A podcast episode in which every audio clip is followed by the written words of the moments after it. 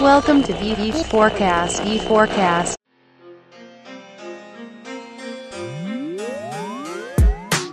1999 foi criada a Zappos, que anos depois viria a se tornar o maior e-commerce de calçados do mundo e referência em excelência no atendimento ao cliente. Se você acha que o Nubank é referência em atendimento, saiba que a Zappos foi a inspiração para eles e diversas outras empresas que vem revolucionando o foco na excelência ao atendimento ao cliente. Reconhecida por isso, a empresa foi vendida por mais de 1.2 bilhões de dólares em 2009 para a Amazon e hoje eu vou falar com Gabriel Medeiros, que é um engenheiro brasileiro que vai completar um ano de atuação lá na sede da empresa em Las Vegas, o headquarter da Zappos.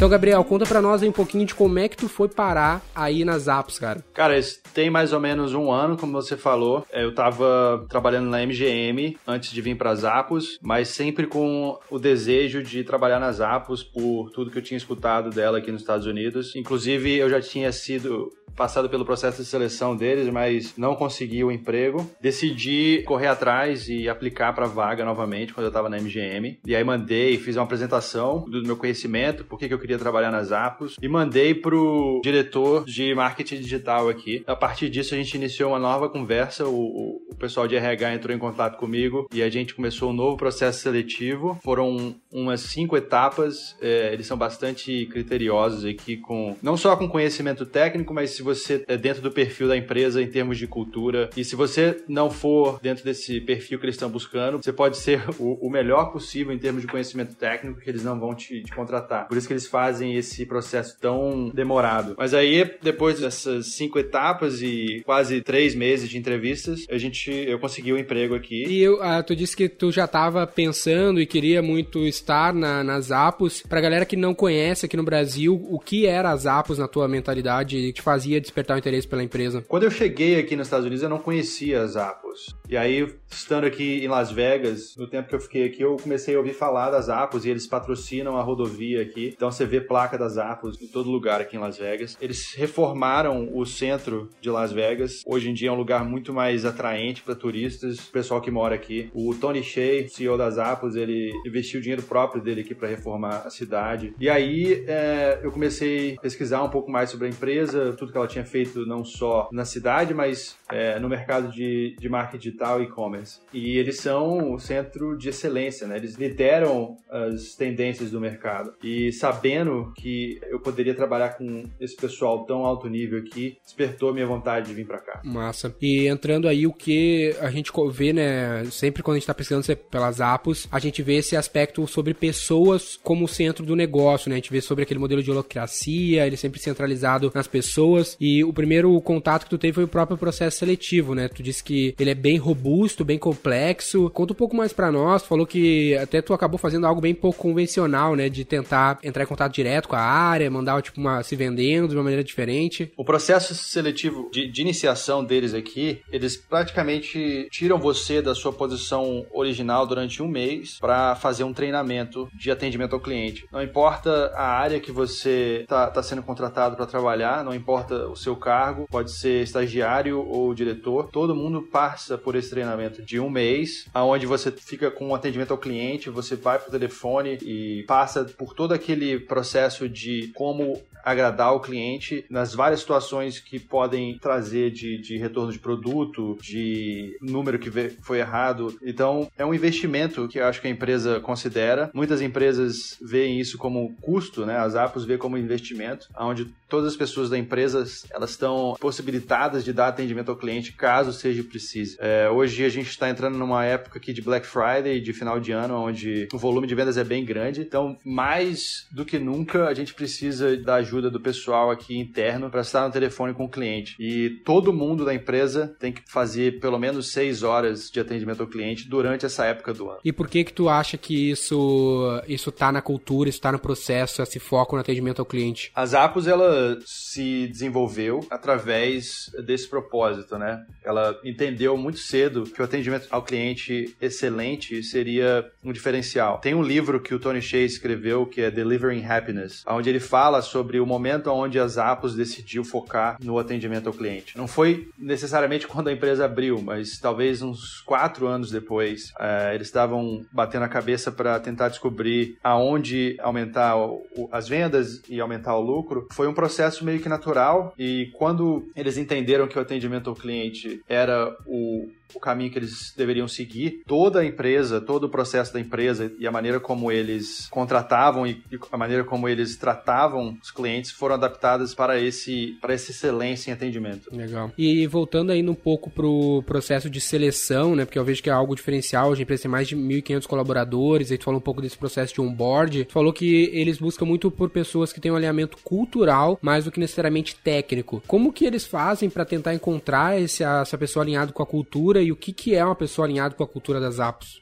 As Apos, ela tem os 10 princípios dela que ela segue a risca, né? E, e esses princípios, eles tem que estar tá engajado, eles têm que fazer parte do perfil da pessoa que está entrando aqui. Tem uma lista desses perfis no site, mas basicamente no processo de seleção, o pessoal de RH ele tenta entender se você, apesar de ser uma pessoa com excelência técnica, se você é humilde, se você trata as pessoas bem, se você segura a porta quando você tem alguém vindo atrás de você para elas passarem, educação. São coisas pequenas, mas que no, no dia a dia faz uma grande diferença quando você está trabalhando com outras pessoas. Tem até uma, uma frase do dono do, do, do Starbucks que ele fala: alguém perguntou para ele por que, que os atendentes do Starbucks estão sempre rindo? Como é que você faz para eles estarem sempre rindo e, e, e, satisfeitos e alegres? Ele falou: eu contrato pessoas que riem bastante. É, isso é uma real, né? É mais ou menos o perfil das apps. Porque tem gente que tem esse perfil, né? Exato. Aqui a gente vê que na função de, principalmente na função de pré-vendas, de Hunter aqui na V4, uh, ah, tem gente que tem essa característica. A gente teve uma experiência experiência, né, de ter um, um, um, rapaz que fazia esse processo, que ele tinha um comportamento meio baixo astral, e aí não adiantava o que tu fazia para motivar o cara, ele não ficava muito alto astral, sabe? Ele sempre era baixo astral. E aí ele tinha certa performance ali no processo de prospecção, de hunter, e a gente botou um rapaz que tá agora nessa função que ele tá sempre alto astral, aquele cara que não interessa o que tá acontecendo, ele tá sempre sorrindo, sempre feliz, e esse cara performa tipo 10 vezes melhor do que aquele cara anterior. Então, às vezes essas características que são meio subjetivas e até mesmo negligenciadas no processo seletivo, elas fazem toda a diferença com o core do teu negócio, né? Porque mal ou bem, o varejo em si, ele é uma prestação de serviço, né? Principalmente num, num ambiente onde, pô, vocês vendem tênis multimarca, muitas vezes é uma commodity que vocês estão vendendo. Que vai fazer o cara querer comprar de vocês ah, e não comprar do concorrente? É muito essa experiência que vocês conseguem proporcionar, né? Eu acho que é uma combinação de variedade de produto e atendimento ao cliente, porque a gente tem um preço mais alto. Se você for comparar com os concorrentes das Apples, geralmente a gente não vende o produto mais barato. A gente vende ele o mesmo preço dos concorrentes ou às vezes mais caro. Mas as pessoas conseguem achar uma variedade muito maior de sapatos aqui do que em outro lugar. E elas sabem que se elas tiverem qualquer problema com a venda, elas vão receber o dinheiro delas de volta imediatamente. Ou a gente vai cuidar para que ela esteja satisfeita. Seja a solução buscar o produto na casa dela ou dar um produto novo o mais rápido possível. Como, como as pessoas já entendem esse, esse benefício, elas preferem pagar um pouco mais caro, mas comprar através das apps. E um aspecto muito importante para isso que a gente vê assim que diferencia no e-commerce é a própria lifetime value, né, a retenção desse cliente, né, o que hoje cada vez custa mais caro mídia, mídia paga, e se a gente for estar toda hora tendo que pagar para fazer o cara comprar de novo da gente, a gente acaba criando um, um modelo de e-commerce insustentável. Mas se a gente cria um modelo de negócio que ele retém, que eu acredito muito que o atendimento seja a chave para essa retenção, tu acaba tendo um lifetime maior e justificando às vezes um custo por aquisição, né? A gente até fala que próprias Apples, a Amazon, são empresas que elas têm um lifetime muito grande que acaba justificando basicamente qualquer CAC, qualquer custo por aquisição, porque vai se pagar, esse cliente vai comprar mais vezes com ela. Na prática, isso é realidade aí dentro? Sem dúvida. As Apples revendem produtos de terceiros, ou seja, a, a margem é pequena, né? Isso não é segredo para ninguém. A gente tem que fazer com que esse cliente retorne ou o negócio não vai ser lucrativo. Apesar do volume grande que é, você pode ter uma não, não só um lucro grande, como uma perda grande se esse cliente não retornar várias vezes durante o ano. A gente foca muito em adquirir novos clientes, porque a gente sabe uma vez que essa pessoa compre com a gente, uma vez ela vai retornar, muito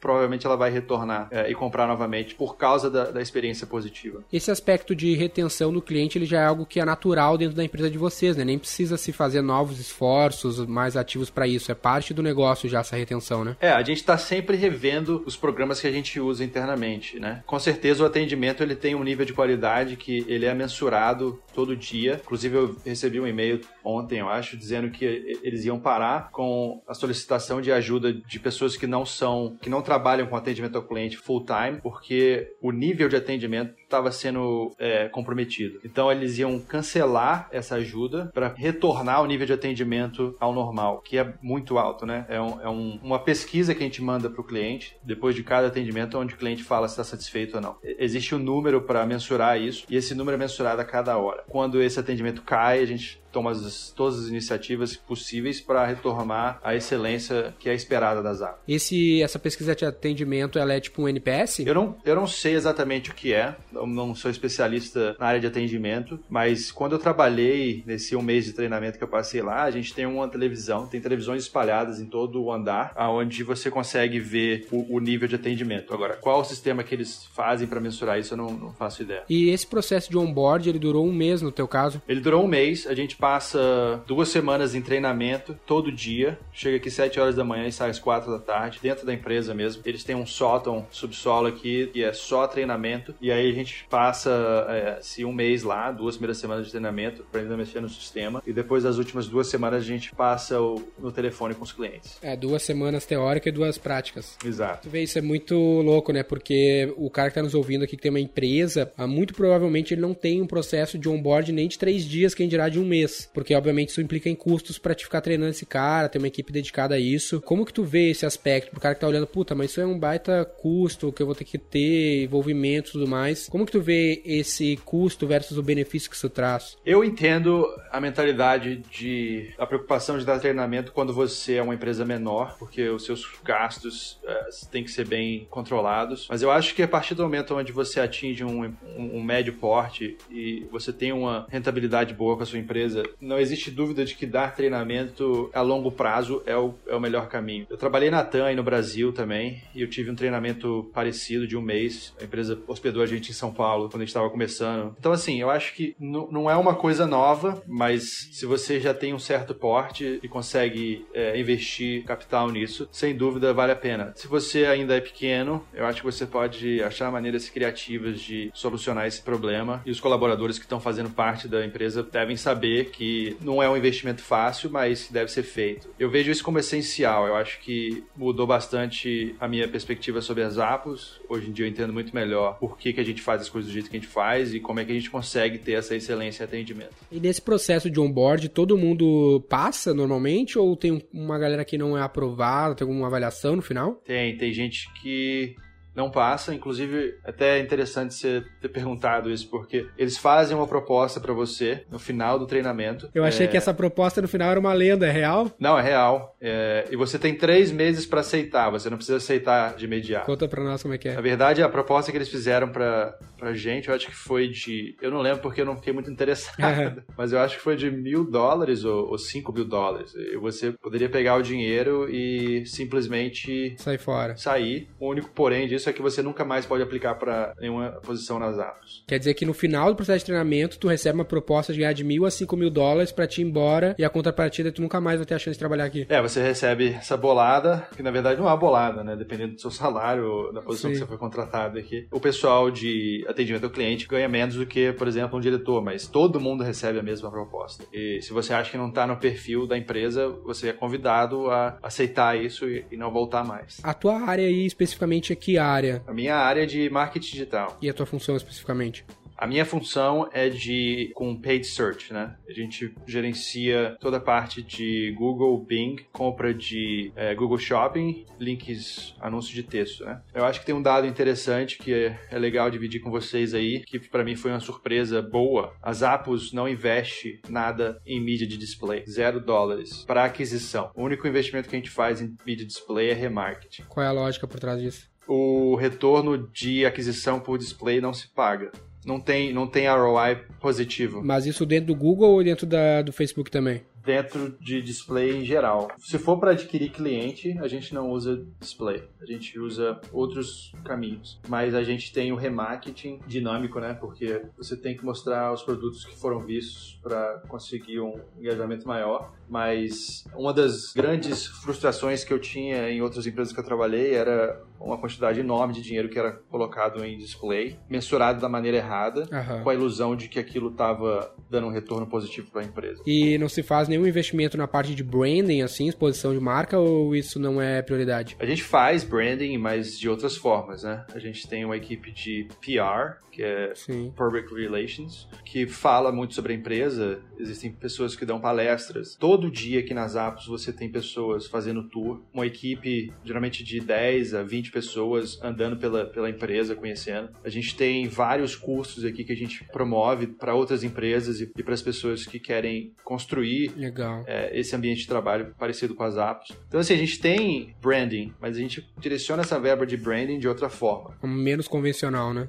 bem menos convencional. A gente entende que existem caminhos melhores do que você levar a pessoa para o teu site para falar sobre você mesmo, do que outras formas de fazer branding, né? Fazer uma experiência, algo que envolva. E falando um pouco dessa experiência com o colaborador, como que é essa vida aí dentro das apps, né? A gente ouve falar muito sobre os modelos de holocracia, que é, que é o modelo mais horizontal. Como que isso se dá na prática? Vocês trabalham aí por squad? Como que é essa parte aí que para ti já deve estar sendo meio óbvia, mas sabe que para a realidade do brasileiro aqui é bem diferente? Foi uma surpresa quando eu comecei também, porque é diferente dos lugares que eu já trabalhei de uma forma geral. Existe uma liberdade muito grande aqui. Você tem liberdade de fazer as suas escolhas, mas existe uma expectativa por entrega muito alta. Então, funciona da maneira como deveria funcionar. Eu acho que você toma conta do seu próprio tempo, mas as prioridades, o seu trabalho, ele tem que estar alinhado com aquilo que a sua equipe está precisando. Então, assim, eu não tenho um chefe o tempo todo perguntando quando que eu vou entregar um projeto ou o que, que eu estou trabalhando nesse momento. Eu tenho, ele entende que eu, que eu conheço do negócio, que eu conheço sobre marketing digital, que eu conheço sobre paid search, e é por isso que eles me contrataram. O que eu vou criar daqui para frente vai ser problema meu. Eles te dão total liberdade para fazer isso. Basicamente, no meu ponto de vista, a holocracia ela é muito mais no caminho de deixar o funcionário descobrir os seus interesses e é, como ele pode gerar mais dinheiro para a empresa, do que ter uma pessoa te dizendo toda hora o que fazer. E como na prática eles medem os resultados que o indivíduo traz para a organização e como isso não, não virar um caos, como as pessoas não começarem a fazer a mesma coisa ou fazerem coisas que sejam conflitantes umas com as outras. As posições são bem definidas. A gente tem um time bem enxuto pro volume de dinheiro que a gente investe e o volume de receita que a gente gera aqui na, na área de marketing. Por exemplo, a gente tem três pessoas trabalhando na, na área de search e a gente investe mais de 150 mil dólares por dia. Então, assim, ó, é um time enxuto. A expectativa do que você tem que entregar, ela precisa ser muito clara, mas não necessariamente alguém precisa ficar te lembrando disso o tempo todo. Eu acho que por isso que o processo seletivo é tão cuidadoso, porque uma vez que você entende o que tem que ser feito e você está dentro da cultura da empresa, as coisas se encaixam naturalmente. Mas existe uma rotina de acompanhamento, tipo um one-on-one, alguma metodologia de mensuração de resultado do indivíduo, tipo OKRs? Não do, do indivíduo. Existe uma pesquisa que é enviada anualmente, é, onde você tem a liberdade de dar feedback sobre as pessoas que você trabalha, incluindo o teu chefe e as pessoas que estão abaixo de você. E essas pesquisas são revisadas, mas você não tem a mensuração de um indivíduo, não. Eles não se preocupam com isso. Eu acho que se o indivíduo não está performando da forma como é desejada, cabe ao chefe, cabe ao, ao líder, que eles chamam aqui de lead link, chamar essa pessoa para conversar e entender o que está acontecendo e tomar as providências que ela acha necessária para melhorar isso. O que, que tu precisa fazer para ser demitido nas apps?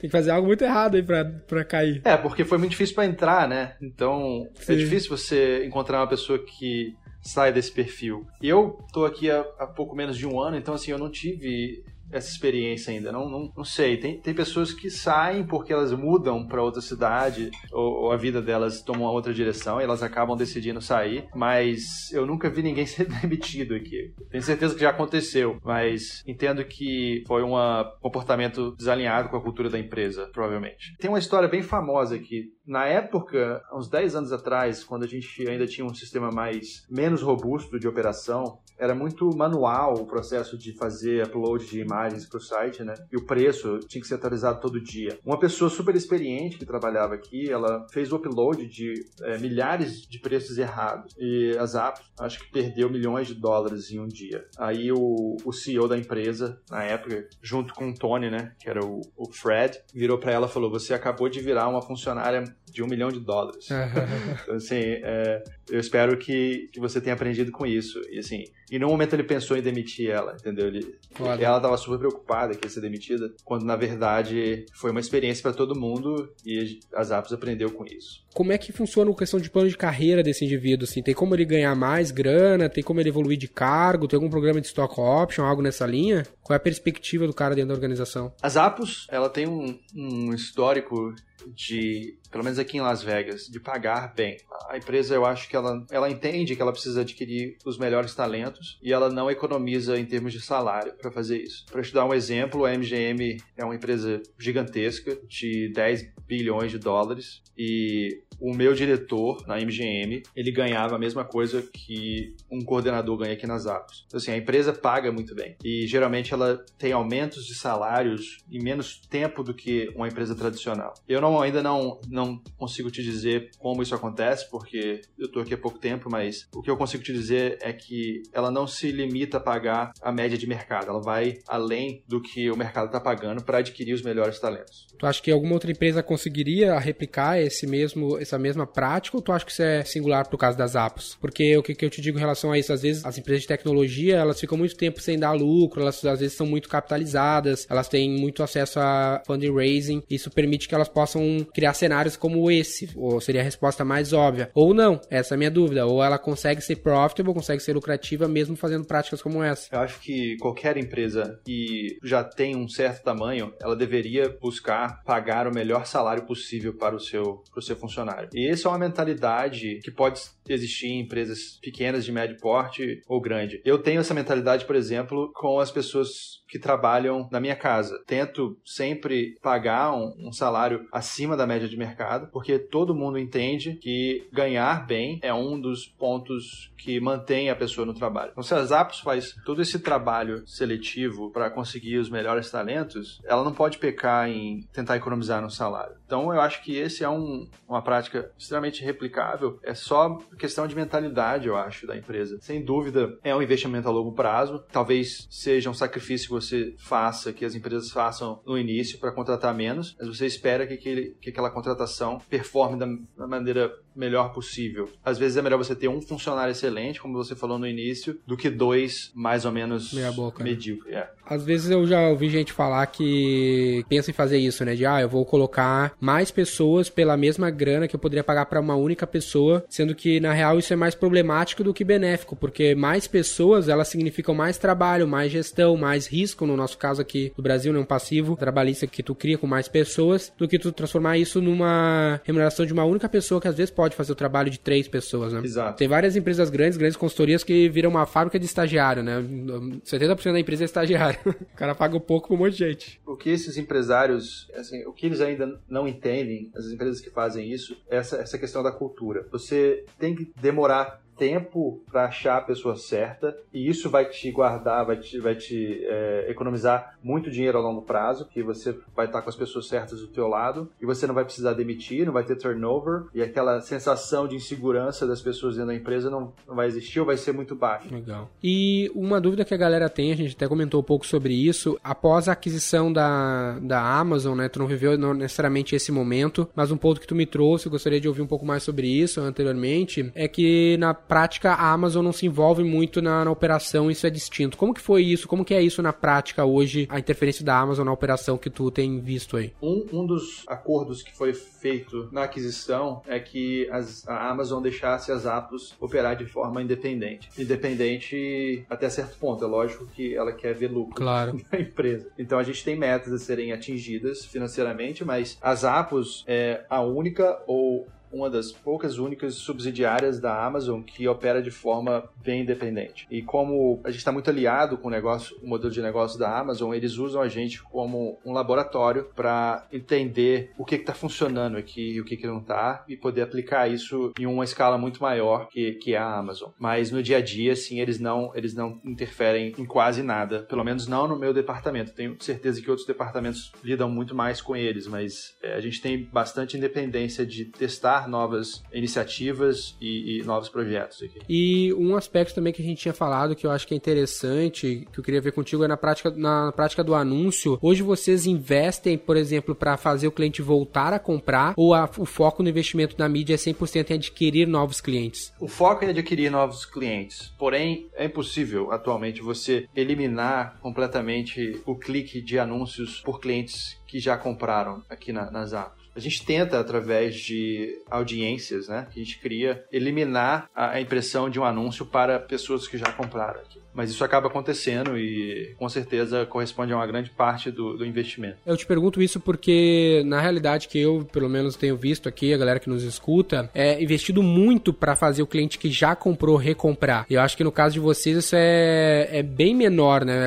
É, praticamente vocês fazem um esforço para que esse cliente que já comprou nem veja o anúncio, né? Exato. A gente tenta eliminar essa pessoa de ver o anúncio. A gente coloca esses clientes em, em certos bandejas, né, que a gente chama aqui. E aí a gente tem é, o cliente que a gente chama de lover, que, por exemplo, comprou várias vezes com a gente durante um ano. A gente tem clientes que se perdem, que a gente chama perdido, que ele não compra mais de um ano. E a gente tenta eliminar a impressão de, de anúncio para esses clientes que compram sempre e reativar esses clientes que não compram mais de um ano. Mas a gente não faz nada de especial para isso. A gente simplesmente se preocupa em colocar um anúncio na frente dele e lembrar eh, para eles que a Zappos é a melhor opção para ele comprar o que ele precisa. Essa regra de corte é de um ano, uma, um ano que ele não compra, vocês consideram que o cliente foi tipo perdido e vocês têm que fazer um esforço para retomar ele? Exato. Essa clusterização assim de entender a, o comportamento, a frequência é uma análise bem interessante no caso do e-commerce também, né? O que eu acho que as pessoas aí no Brasil ainda não entendem bem é o fato de que você precisa levar um atendimento excelente para o cliente. E se você fizer isso, se você ouvir o que ele tem a dizer e resolver o problema dele com todas as forças que a sua empresa possui, ele vai não só comprar de novo, mas como fazer o seu marketing para você. É isso que as Apos entende melhor do que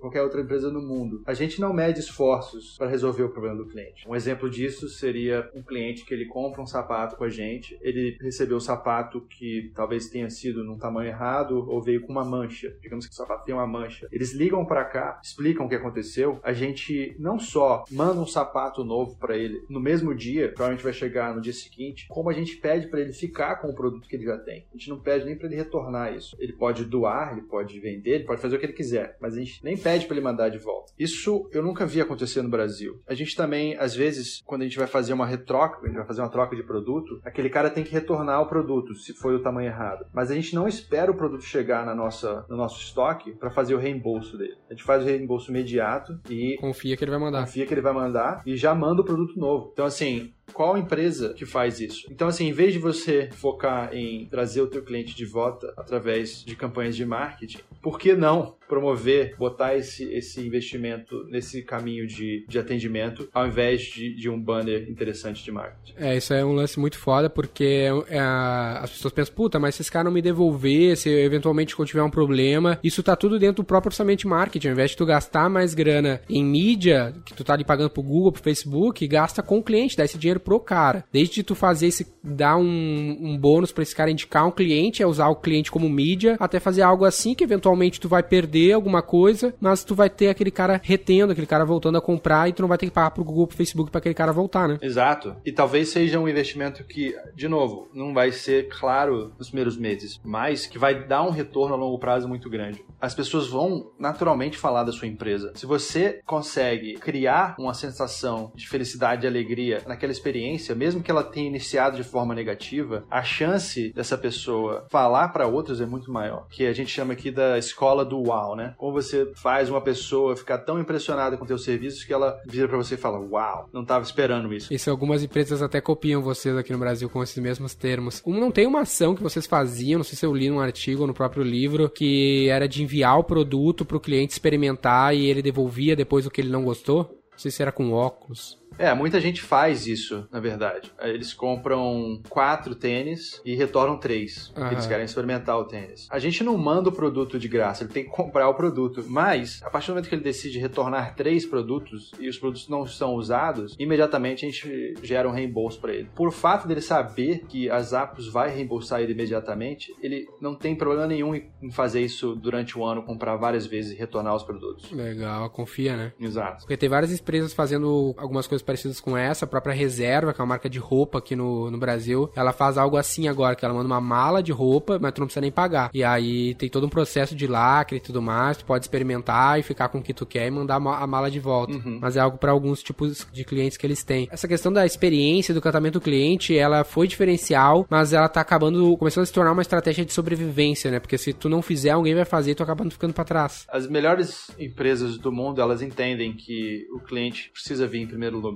né? Muitas empresas aí no Brasil, elas negligenciam isso, quando na verdade poderia ser a solução para o problema, elas na verdade encaram isso como um custo. Esse aspecto até do atendimento, Gabriel, eu li também que o motivo da sede da, das Apps em Las Vegas tem a ver com o fato da mão de obra boa de atendimento ser mais acessível aí, ou ter muito por causa da questão de hotelaria, coisas do gênero. Isso é isso procede? Isso é real. A gente inicialmente a sede das Apos era na Califórnia. A Califórnia é como se fosse São Paulo no Brasil. É extremamente populoso e caro para você contratar pessoas para atendimento ao cliente. E assim, o que, o que as Apos percebeu lá é que essas pessoas estavam fazendo atendimento ao cliente como algo temporário. Não era a carreira dela. Exato. Elas ficavam um, dois anos no atendimento e depois mudavam para outra coisa. E como as Apos quer pessoas que encarem o atendimento ao cliente como uma carreira, ela entendeu que Las Vegas seria a melhor opção, onde ela poderia pagar um salário salário acima da média para atendimento ao cliente e reter pessoas aqui por muitos anos nessa posição. E de fato, a pessoa de atendimento ao cliente aqui, ela ganha às vezes o dobro do que ela costumava ganhar em outro lugar. Assim, pessoas que costumavam ter dois empregos fazendo atendimento, agora só precisam trabalhar aqui. Irado, muito legal, muito legal. E pra gente fechar, assim, Gabriel, tem algum destaque, assim, que tu tem do ponto de vista de marqueteiro ou profissional, ou pras empresas que tu atendeu aqui versus as empresas que tu atendeu aí, de diferenças entre o mercado brasileiro e americano que tu possa deixar para nós? Porque tem muito isso na mentalidade do brasileiro, né? Que o mercado americano é muito diferente, se de fato é, ou tem muita mística em volta disso e não é tão diferente assim. O que tu pode deixar nesse aspecto para nós? Eu acho que tudo que a gente falou até agora é uma grande diferença do Brasil e dos Estados Unidos. Eu trabalhei em outras empresas aqui nos Estados Unidos que não eram tão diferentes das empresas que eu trabalhei no Brasil. A Zappos ela é muito diferente de todas as empresas que eu já trabalhei no Brasil e nos Estados Unidos. Então, assim, não é muito uma questão regional, mas assim, de novo, mais cultural da empresa. Uma das coisas que me surpreendeu aqui é a quantidade de pessoas engenheiros e analistas que a gente tem trabalhando no marketing, fazendo pesquisas e criando modelos de matemáticos para entender qual é o melhor caminho a ser seguido toda hora. A gente está sempre repensando, não só com novas ideias, mas com, com análises bem profundas do que deve ser feito. Então a gente tem várias pessoas dedicadas a criar modelos, pegar essas, essas milhares de informações que a gente tem dos nossos clientes e tirar sentido disso. Isso eu acho muito legal aqui. É uma coisa que eu não vi no Brasil, é uma coisa que eu não vi nem aqui nos Estados Unidos antes das apps. É, é uma maneira muito original de você criar novas ideias e liderar o mercado, seja lá qual for a sua indústria. É, a parte de BI é uma área que a gente vem crescendo muito dentro da própria V4 aqui. É uma das áreas que mais atrai e ao mesmo tempo mais confunde os nossos clientes, deixa eles desconfiados de compartilhar os próprios dados para a gente poder montar a dashboards que possam gerar insights para tomada de decisão mais inteligente para o negócio. Mas com certeza é o que dizem, né? The data is the new oil, né? Que os dados é o novo petróleo. Se a gente conseguir organizar todos esses dados que a gente gera aí de uma maneira que possa gerar insights mais rápidos e precisos, a gente consegue tomar decisões mais assertivas no nosso negócio. A gente vem focando muito nisso. A gente fala que o a V4 ela trabalha com matemarketing, né? Não com marketing, mas com marketing de matemática. Legal, não tinha escutado esse termo. Acho que faz todo sentido. É bem isso, data driven, matemarketing é o que a gente tem vivido. Gabriel, é um prazer poder falar contigo, cara. Agradeço mais uma vez o teu tempo. Muito obrigado. Prazer é meu. Obrigado pelo convite. A gente mantém contato aí. Show. Para quem quiser saber mais sobre o Gabriel, o link pro LinkedIn dele vai estar aqui na descrição. Não deixa de seguir ele lá pra gente poder ouvir um pouquinho mais sobre seguir a história dele aí. Valeu, né? Obrigado. Valeu, Gabriel. Para saber mais sobre como a V4 pode ajudar o seu negócio, ou você que é profissional de marketing digital e quer saber como ser nosso parceiro, acesse v4company.com e saiba mais.